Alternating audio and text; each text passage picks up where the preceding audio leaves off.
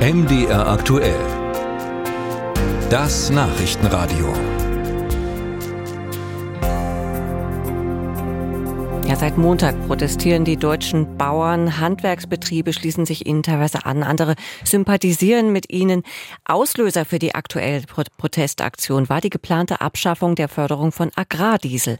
Tatsächlich aber geht der Ärger der Demonstranten darüber hinaus. Luft macht sich auch Unzufriedenheit über die Politik der Ampelkoalition in Berlin im Generellen. Und Landwirtschaftsminister Özdemir von den Grünen hat sich heute den Bauern auf einer Kundgebung gestellt. Er hat sich auch besorgt geäußert. Er sieht hinter den Bauernprotesten eine grundsätzliche Unzufriedenheit der Menschen auf dem Land und er sieht die Vorboten einer tiefen Spaltung der Gesellschaft. Dabei hat er auch die Sorge, dass, so Zitat, in einer von Städtern dominierten Politik die Bauern unter die Räder kommen. Darüber habe ich gesprochen mit Petra Köpping, SPD, Sachsens Ministerin für Soziales und gesellschaftlichen Zusammenhalt. Frau Köpping, sehen Sie auch diese Vorboten für eine tiefe Spaltung der Gesellschaft? Also wie erleben Sie das, wenn Sie unterwegs sind, beispielsweise in Ihrem Wahlkreis Leipziger Land? Ja, ich würde gerne mal so beginnen, dass ich sage, ähm, alle Berufsgruppen oder Menschen haben natürlich das gute Recht zu demonstrieren und ihren Unmut auf die Straße zu tragen. Das ist Demokratie. Und ich glaube auch, dass dort Politik genau hinhören muss, was für Sorgen und Nöten die Menschen umtreibt. Mhm. Was mir mehr Sorgen macht, ist ehrlich gesagt, dass äh, rechtsgerichtete Gruppierungen also wirklich diese Sorgen instrumentalisieren. Und dass dort tatsächlich nicht der Unmut über ein Thema oder der Unmut über politische Entscheidungen zum Ausdruck kommt, sondern Gedanken äh, gespielt werden. Und das kann man in den Telegram-Gruppen sehr genau nachlesen, die was mit Umsturz zu tun haben. Und das macht mir Sorgen, wenn ich ganz ehrlich bin. Und deswegen ist es mir wichtig, dass wir die Menschen wieder versuchen, in der Mitte zu einen. Dass wir wirklich versuchen, und da geht es nicht um Spaltung zwischen Stadt und Land, um das ganz deutlich zu sagen, sondern es geht tatsächlich, dass wir die Menschen, die unzufrieden sind mit der einen oder anderen Entscheidung, dass wir die Menschen wirklich, äh, dass Gespräche geführt werden. genau. Das wäre meine Frage an Sie. Worin ja. besteht diese Spaltung Ihrer Ansicht nach? Wie Özdemir sagt, zwischen den Städtern, die regieren, und einer unzufriedenen Landbevölkerung? Oder sehen Sie die Problematik dann weitreichender? Also ich glaube, und das zeigt unsere Sozialstudie, die wir in Sachsen gemacht haben, dass es einen direkten äh, Unterschied zwischen Stadt und Land oder gar eine Spaltung nicht gibt.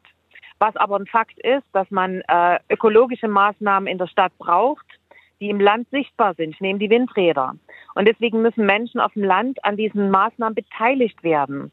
Nicht beteiligt, indem man sie mal fragt, ob man es eins aufstellen darf, sondern tatsächlich eben auch bevorteilt, indem man das Windrad dastehen hat, dass man davon auch einen wirklichen persönlichen Nutzen haben kann.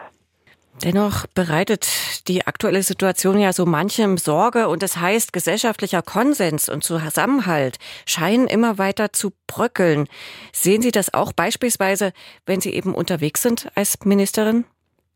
Also die Unzufriedenheit ist da. Wer das nicht sieht, der ist mit den Menschen nicht im Gespräch.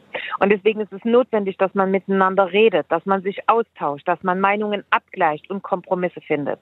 Und das muss in den Vordergrund gestellt werden. Und nicht, dass irgendeine Entscheidung da ist, die dann am Ende auch wieder zurückgenommen wird, aber die Gespräche vorher nicht stattgefunden haben. Und das ist ein großes Manko. Und da glaube ich, das gilt jetzt zurzeit mehr denn je dass wir miteinander uns austauschen, miteinander Kompromisse finden, die wir dann auch gemeinsam tragen können.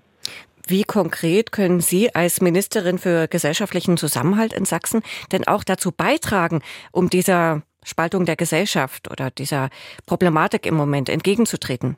Wir haben das äh, sehr klassisch praktiziert, indem wir zum Beispiel unser neues Krankenhausgesetz für Sachsen miteinander mit allen Partnern erarbeitet haben, dass wir unsere Krankenhausplanung, das heißt, was macht welches Krankenhaus in Sachsen, so abgestimmt haben, und das konnten Sie in den letzten Tagen verfolgen, dass es da sehr viel Zustimmung gibt, dass wir das miteinander im Konsens erarbeitet haben. Das ist ein ganz klassisches Beispiel dafür, wie es funktionieren kann. Da hat nicht jeder alles bekommen, da hat nicht jeder 100 Prozent bekommen. Kompromisse bestehen auch darin, dass jeder etwas abgeben muss. Und insofern ist das ein klassisches Beispiel, wie der Ausgleich miteinander geht.